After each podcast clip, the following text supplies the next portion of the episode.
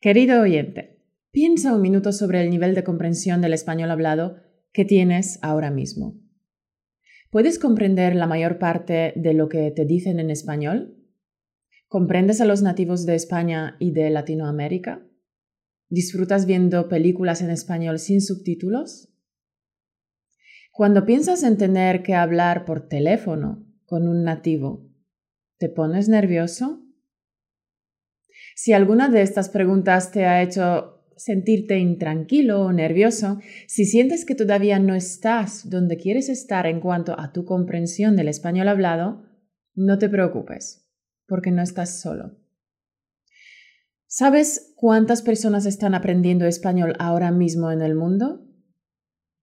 Más de 21 millones de alumnos estudian español como lengua extranjera ahora mismo. El español es la segunda lengua más importante en el ámbito internacional. El español es la tercera lengua más utilizada en Internet y la segunda lengua más utilizada en las principales redes sociales del mundo, como Facebook, Twitter y también Wikipedia en cuanto al número de visitas. No cabe duda que saber bien español, que poder comunicarse en español con facilidad y sin esfuerzo es una gran ventaja hoy en día. Así que el podcast de hoy está dedicado a la comprensión del español hablado y a las actividades y ejercicios que te ayudarán a mejorarla. ¿Estás listo, encanto? Venga, que comience el jingle. Bienvenido a otra sesión de Español Automático, un podcast que te ayudará a pasar del estado de entender español al estado de hablar español sin esfuerzo. Ahora tu anfitriona. Le encantan las pelis de acción y la pizza. Caro Martínez. Hola, encanto. Si comenzara el programa de hoy preguntándote ¿qué haces para mejorar tu comprensión oral del español hablado? Quizá me responderías que escuchas las noticias en español mientras estás haciendo otras cosas, que intentas memorizar nuevo vocabulario de una lista que te hiciste mientras estabas leyendo un libro, o quizá que te has comprado un nuevo libro de gramática y un diccionario. Vamos a ver más detenidamente los tres errores más grandes que cometen los estudiantes de español en su viaje hacia la fluidez. 1. Hacer otras cosas mientras escuchas español. Cuando comencé a estudiar mi primera lengua extranjera, que en mi caso era el inglés, no tardé mucho en darme cuenta de lo difícil que era mejorar mi capacidad de escucha, my listening skills. Intenté de todo, ver las películas y las series sin subtítulos, y luego lo intenté con subtítulos en mi lengua materna y también con los subtítulos en inglés. Intenté escuchar los podcasts en inglés, intenté escuchar eh, las noticias de la BBC todos los días antes de ir al colegio. Incluso encontré una manera para sintonizar la radio británica. Pero me costaba horrores porque entender a mi profe de inglés era fácil, pero entender a los nativos era una cosa completamente diferente. A pesar de saber bastante vocabulario y gramática, me sentía perdida escuchando a los nativos. Podía leer, leer libros en inglés, pero cuando intentaba ver programas de televisión o cuando hablaban varios nativos entre sí, no entendía ni una sola palabra. Los nativos hablaban muy rápido y a veces con un acento completamente indescifrable para mí. ¡Qué horror! Incluso si sabía lo que estaban diciendo en la tele, gracias a los subtítulos que leía o la transcripción, si estaba disponible, los sonidos que oía no conectaban con las palabras que leía. Me dijeron que el secreto estaba en escuchar más. Así que lo hice. Estaba pegada a la tele día y noche. Escuchaba horas y horas. El problemilla no desaparecía por muchas horas que me pasara escuchando. Yo simplemente no mejoraba. De hecho, me sentía frustrada y cada vez más desanimada para seguir con este sinsentido que no daba resultados. La mayoría, la mayoría de los programas era un simple ruido de fondo. Había veces que no estaba segura de si de verdad era inglés. Claro, con tantos acentos que hay en el mundo anglosajón, muchas veces me parecía más bien chino y no inglés. Después de unos cuantos años de frustración y desesperación, entendí que no seguía un camino correcto.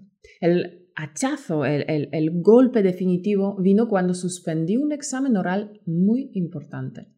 Entonces decidí eh, acudir a otro sitio en busca de ayuda. Mi madre conocía a una profesora de inglés que daba clases privadas. Yo tenía un par de meses para prepararme para el examen de recuperación, así que me apunté. La profe enfocó nuestras lecciones de forma totalmente novedosa para mí. Hacía conmigo ejercicios muy específicos de escucha en varias horas por semana y los resultados no tardaron en manifestarse. La profe también me explicó por qué yo no mejoraba por mi cuenta. Simplemente caí en la trampa de la escucha pasiva. La escucha pasiva era la razón principal de que no había hecho ningún progreso significativo. ¿Qué es la escucha pasiva? ¿Qué significa el aprendizaje pasivo? Si escuchas de forma pasiva, simplemente estás escuchando el audio en, español o viendo una película. La idea que muchos promueven en Internet es que aunque no entiendas ahora lo que oyes, con el tiempo empezarás a entender más y más gracias a un proceso natural de absorción. El problema es que eso en realidad no funciona. Los estudiantes caen a menudo en esta trampa, en esa dulce promesa de la escucha pasiva, porque muchos cursos incorporan dicha práctica. También circulan muchos cuentos, eh, cuentos chinos, muchas leyendas que te cuentan tus amigos de tipo, su prima aprendió inglés simplemente viendo la serie Friends en versión original. Tuve el placer de conocer a su sodicha prima y su inglés dejaba mucho que desear.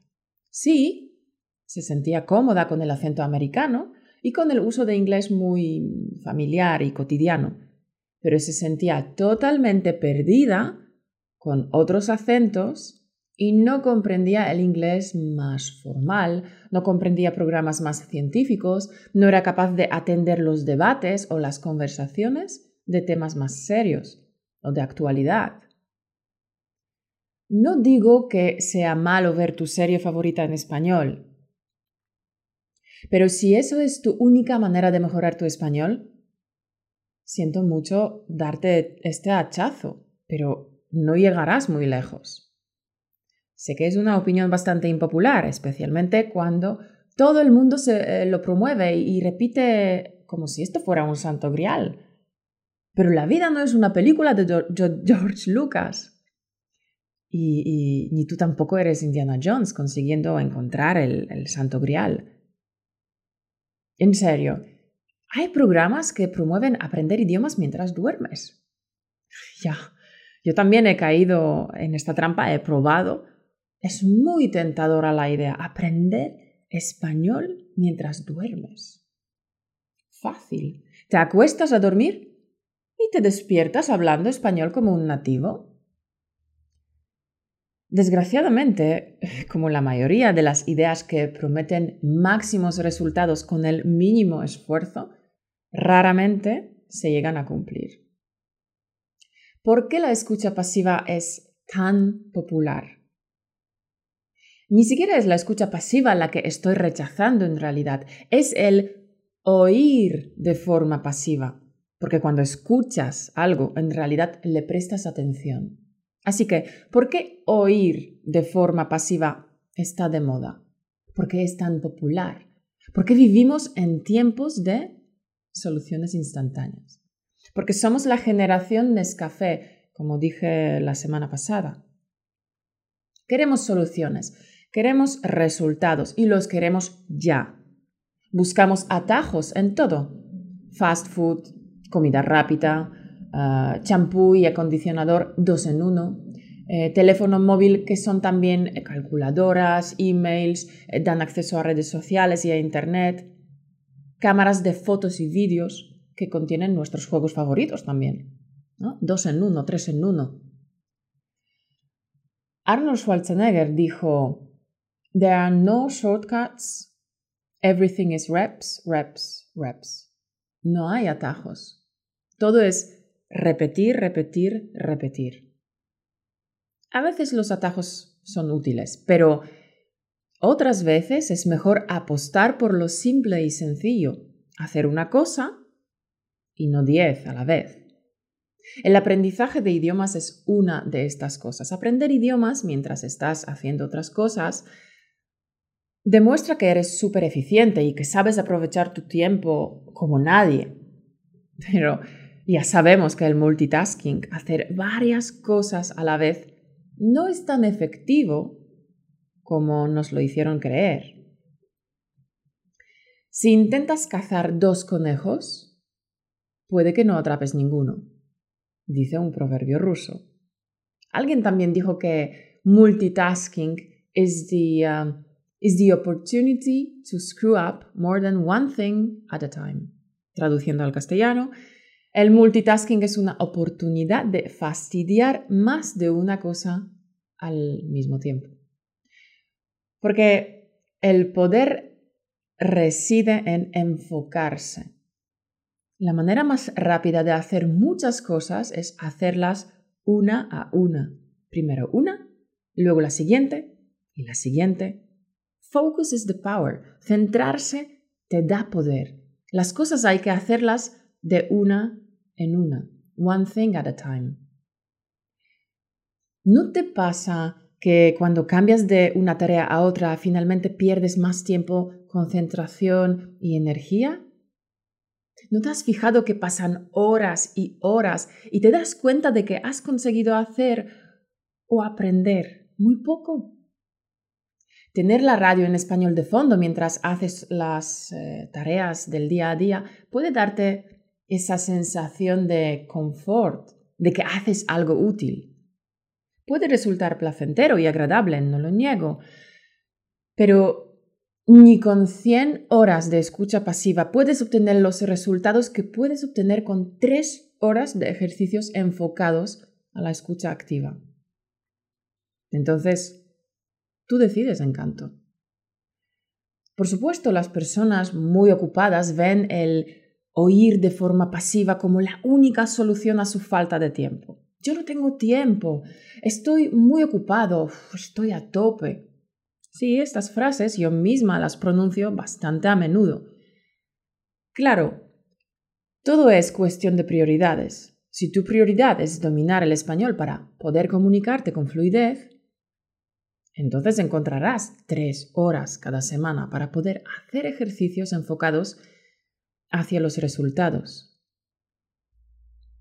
El resto del tiempo ya puedes ir escuchando de forma menos activa y más relajada mientras vas al gimnasio o, vas de camino a trabajo o a pasear tu perro.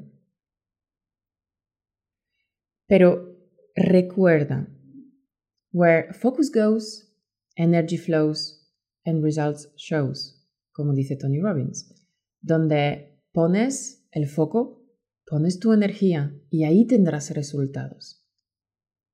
Si piensas que no tienes tiempo para aprender español, te invito a que escuches el podcast 033, en el cual comparto muchos, muchísimos ejercicios que puedes hacer en huecos pequeños de tiempo, de menos de un minuto, de menos de cinco minutos, de diez minutos, quince minutos.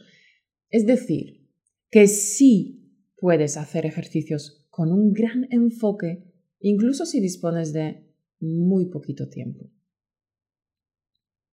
Por mi propia experiencia te puedo asegurar que 10 minutos de un ejercicio activo y con gran enfoque te darán más beneficios que 10 horas de ruido de fondo que prestas o que no prestas atención. Con todo esto, no estoy diciendo que tener el podcast de español automático de fondo mientras haces cosas eh, de cada día, que esto te va a hacer algún daño. Solo te puede ayudar. El daño es en creer cuánto te ayuda.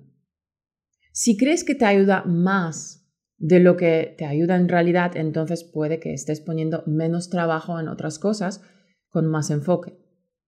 El escuchar puede parecer como un ejercicio pasivo, pero te aseguro, encanto, que no hay nada, nada pasivo al respecto. Aparentemente, no hay reglas específicas como para hablar, pero la escucha exige un esfuerzo real y consciente. Sin embargo, dicho esfuerzo no es algo que, que les venga naturalmente a los estudiantes. Se deben enseñar las estrategias de las escuchas correctas, de la escucha activa. Y ese es mi trabajo, enseñarte a ti dichas estrategias. La mayoría de los estudiantes de español eh, tienen como su principal objetivo aprender a hablar con fluidez. Pero para poder hablar mejor, tienen que escuchar mejor. Puedo incluso compartir contigo, querido oyente, una anécdota de cuando quería aprender japonés. Llevaba ya tiempo pensando en aprender un nuevo idioma y el japonés me atraía muchísimo.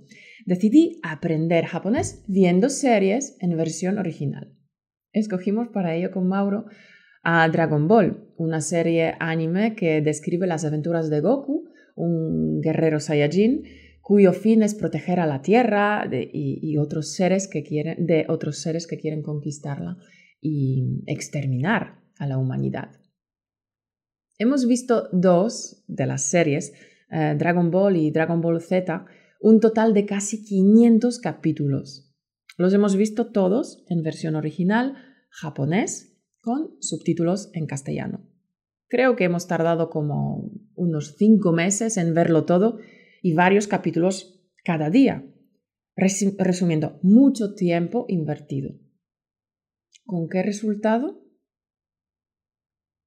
Pues que hemos podido captar unas nueve palabras, de las cuales hoy yo me acuerdo solo de una. Otosan es padre. Si tu principal objetivo es aprender a comunicar en español con fluidez, créeme que ver tus series favoritas en español es agradable, ayuda, pero es una actividad de apoyo y no debería ser la principal, tampoco la única. Segundo problema. Estoy memorizando vocabulario, un nuevo vocabulario de mi lista. ¿Alguien más, aparte de mí, considera esta tarea aburrida y repetitiva? Sí. Puedes aprender unas cuantas palabras, pero todas ellas fuera del contexto natural. Aparte, dicha tarea lleva muchísimo tiempo. Tiempo que podría aprovecharse mejor. Por ejemplo, leyendo. Cuando lees en español, refrescas el vocabulario que ya sabes, pero además aprendes nuevas palabras dentro de su contexto específico. Claro está que te aconsejo que tengas un buen diccionario a mano para mirar las palabras desconocidas. Y, chachán, una manera interesante de mejorar tu español. Puedes leer lo que más te interesa. Libros, revistas, periódicos, artículos, blogs online, cualquier cosa que te guste, que te motive, porque te interese el tema. Cualquier cosa que también te hubiera gustado leer en tu lengua materna, ¿vale? ¿Y por qué no pruebas leer, leer y escuchar al mismo tiempo? En la sección de nuestros recursos te dejo un link para que puedas buscar libros y audiolibros que te gusten. Escuchar un libro mientras sigues el texto en la pantalla o en un libro en papel es increíblemente provechoso. Mira en nuestro blog en españolautomático.com barra recursos, pincha en la opción de libros en español. Seguro que encuentras algún audiolibro con el que puedas mejorar tu español. Pon en el buscador audiolibro en español y podrás ver opciones para descargar los audiolibros de inmediato a tu ordenador. No tendrás ni que esperar, será inmediato. ¿Vale? Tercer problema Estudio gramática todos los días. La gramática mata tu capacidad de hablar español. ¡Wow! Caro, ¿qué has dicho? Sí, la gramática mata tu capacidad de hablar español. ¿Por qué los estudiantes están tan orgullosos de memorizar reglas de gramática? Estudiar gramática para la mayoría de estudiantes es aburrido. ¿De verdad crees que memorizar gramática te ayuda a mejorar tu comprensión de español hablado y tu capacidad de hablar con fluidez? ¿A quién le importa si tú sabes la diferencia entre el primer, el segundo y el tercer condicional? Lo que realmente quiere saber la persona con la que hablas es qué harías en una situación hipotética.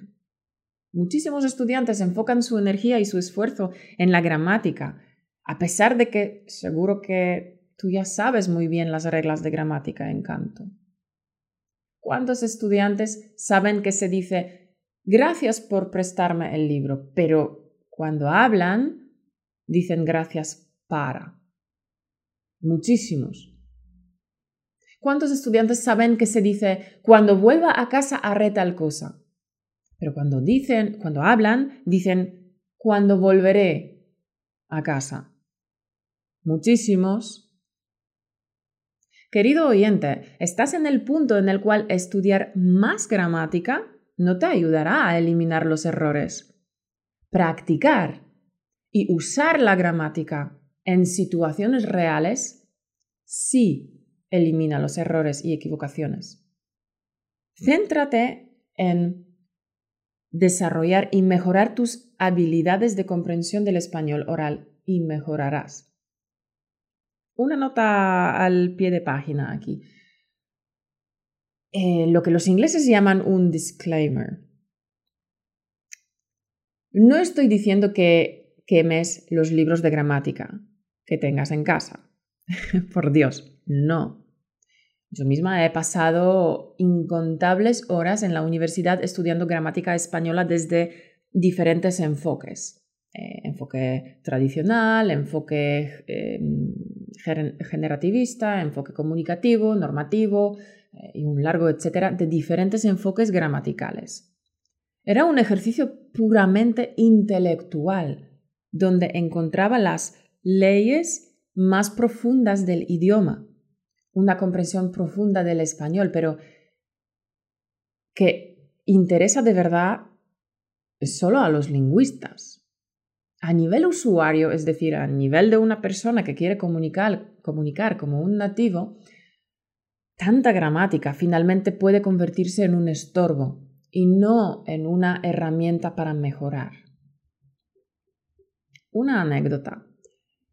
En mi oficina somos más de 100 personas de muchos países, no sé cuántos exactamente, pero hay españoles, italianos, portugueses, eh, alemanes, rusos, polacos, húngaros, noruegos, franceses, eh, holandeses, em, neozelandeses, canadienses, americanos, japoneses, coreanos, no sé si se me olvida alguna nacionalidad. En fin, somos una torre de Babel. Todos hablamos inglés y la mayoría habla español. Y luego, por supuesto, vienen otras lenguas. Pero cuando veo a un compañero mío que no es nativo en español o en inglés e intenta decirme algo, a veces se para y dice, eh, es que no sé si es correcto, no sé si no debería usar el subjuntivo. Si esta duda ocurre una vez durante la conversación, pues no pasa nada. Pero hay compañeros que se paran cada dos palabras piensan en gramática, en gramática constantemente, se paran y piensan. Es la parálisis por análisis, porque la conversación no fluye. Vuelvo a repetir, ha llegado el momento de dejar de memorizar la gramática y empezar a usarla en el contexto. Querido oyente, céntrate en desarrollar y mejorar tus habilidades de comprensión de español oral y mejorarás. Si centras tu energía en la gramática, probablemente perderás el interés en el español muy rápido. Lo sé, lo sé. Todo el mundo quiere manejar mejor la gramática, pero la gente no parece darse cuenta de cuánta energía desperdician en la gramática. Encanto pulir tu gramática a la perfección antes de que puedas entender el español hablado es uno de los errores más grandes que puedes cometer. ¿No sería mejor emplear tu energía en hablar con un amigo, hacer un ejercicio activo de escucha de un podcast o leer un artículo en español sobre un tema que te interesa? ¿De cuáles actividades disfrutas tú? ¿Qué te gusta hacer? Hazlas en español y observa los resultados. Recuerda, encanto, aprender español es un proceso, es un viaje de por vida, así que al menos disfruta del camino. No sé cómo escuchar de forma activa para llegar a dominar el español. Me pongo nervioso cuando hablo con los nativos porque no entiendo qué dicen. Los nativos hablan tan rápido que no hay manera de entenderles. Cometo errores hablando y me da vergüenza, no quiero parecer estúpido. ¿Te identificas con alguno de estos comentarios?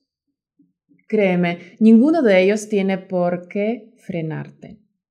Puedes superar todo eso dejando atrás los tres errores de los que he hablado hoy y enfocar tu energía y tu tiempo en actividades de escucha activa que te den resultados impresionantes.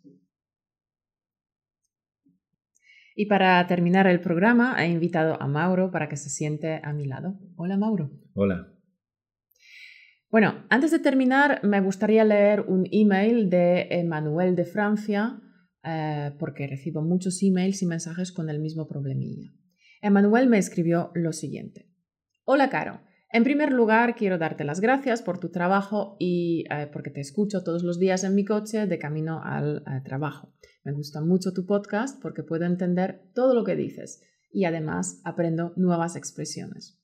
Pero para mí eso es, eh, no es suficiente. Cuando voy a España dos o tres veces al año, me doy cuenta que tengo dificultades para seguir una conversación normal. En la vida de todos los días la gente habla más rápido. Pues sí, Emanuel, la rapidez con la que hablamos en España es increíble. De hecho, el español es uno de los idiomas más rápidos del mundo. Y sé que eso supone bastantes problemas para muchos de los estudiantes. No sé, querido oyente, si este también es tu caso, que me entiendes muy bien cuando yo hablo, pero que te resulta difícil seguir una conversación normal o cuando varios nativos hablan entre sí en grupo, o quizá te cuesta seguir las películas en español. Si este es tu caso, entonces tenemos para ti dos soluciones. 1. Si quieres llegar antes a comprender el español hablado y poder mantener conversaciones en español con fluidez con cualquier nativo, sin importar su país de procedencia y sin importar la velocidad con la que hable, entonces te invito a que aproveches las estrategias que compartimos en el curso gratuito de 5 días para mejorar tu español. Te puedes apuntar gratis en españolautomático.com barra 5 días. 5 en número. 5 días. 2. El próximo sábado, 25 de noviembre, vamos a hacer una clase en directo en la que compartiremos unas estrategias y ejercicios que, si las aplicas, tu comprensión auditiva mejorará gradualmente en cualquier situación e independientemente de la velocidad con la que hable el nativo e independientemente de su acento. Encanto. Sé que quieres llegar a comunicar en español como un nativo y nosotros estamos aquí para ayudarte a conseguir tu meta. Así que tú pones el enfoque y nosotros te mostramos las acciones necesarias. Por tanto, te invito a esta formación online especial una formación gratuita y en directo que ya hicimos hace dos semanas. La respuesta de los asistentes fue muy positiva, eh, ha gustado mucho la formación y muchos de vosotros me habéis escrito que no, eh, no fue posible para vosotros atender a la clase ese día por horarios o por diversas razones. Por tanto, hemos decidido realizar de nuevo la clase eh, y si no pudiste atender la primera vez, te invito a participar ahora. Te explico. Esta clase online se llama Entiende español sin tener que viajar a España. Y en ella te voy a explicar el único cambio que necesitas hacer en tu aprendizaje para entender a los nativos cuando hablan. Es una clase gratuita que tendrá lugar el sábado 25 de noviembre. Espero que asistas y que tanto tú como yo eh, nos lo pasemos muy bien y que ambos aprendamos con ello. Mauro, ¿qué aprenderán los oyentes en esta clase eh, gratuita online con nosotros? En dicha clase, en directo, querido oyente, aprenderás por qué, aunque estudies, tu nivel puede empeorar sin darte cuenta y cómo solucionarlo. ¿Por qué no hablas bien español a pesar de haberlo estudiado varios años? Aprenderás un ejercicio para mejorar tu español en una hora, lo que te lleva 10 ahora mismo. Aprenderás cómo saber qué actividades te dan resultados y cuáles no. Cómo convertir una actividad de aprendizaje de baja calidad en una de alta calidad. Cómo convertir una actividad placentera, como ver la tele, en un ejercicio que te dé resultados reales en tan solo 60 minutos. Y tendrás un live QA, una sesión de preguntas y respuestas, en la que podrás hacernos tus preguntas y Caro las responderá al final de la clase. Tú eres lo que son tus acciones, así que, ¿qué es lo próximo que vas a hacer? ¿Te vas a apuntar a esta formación en directo? Puedes hacerlo en españolautomático.com barra live. En la formación estaremos los dos, Mauro y yo. Eh, será una formación de más o menos una hora, una hora y media y espero que saques de ella por lo menos una cosa que puedas aplicar en tu aprendizaje de español para dar un salto más, para mejorar tu nivel un poco más y acercarte a tu meta de hablar español como un nativo. Recuerda, encanto, que aplicando durante 10 horas las estrategias que enseño, aprenderás más que en 100 horas de escucha pasiva. Repito el link para que puedas apuntarte. españolautomático.com barra live. Te esperamos. Pues nada más figura. Hasta aquí el video podcast de hoy. Quiero darte las gracias por todo tu apoyo y cariño constante. Gracias a ti, el proyecto español automático sigue adelante. Quiero que sepas que tú lo haces posible, y eso es grande. Tú eres grande. Eres la leche. Porque haces posible que el podcast siga adelante, pero al mismo tiempo mejoras tu español y te lo pasas pipa con nosotros, ¿verdad? Nada más encanto. Cuéntame en los comentarios qué te ha parecido el tema de hoy. Puedes dejarme comentarios y sugerencias en el blog, en YouTube o en iTunes. Nos vemos el sábado en la clase en directo, en el live. Te esperamos ahí. Hasta el sábado, encanto. Chao. Chao.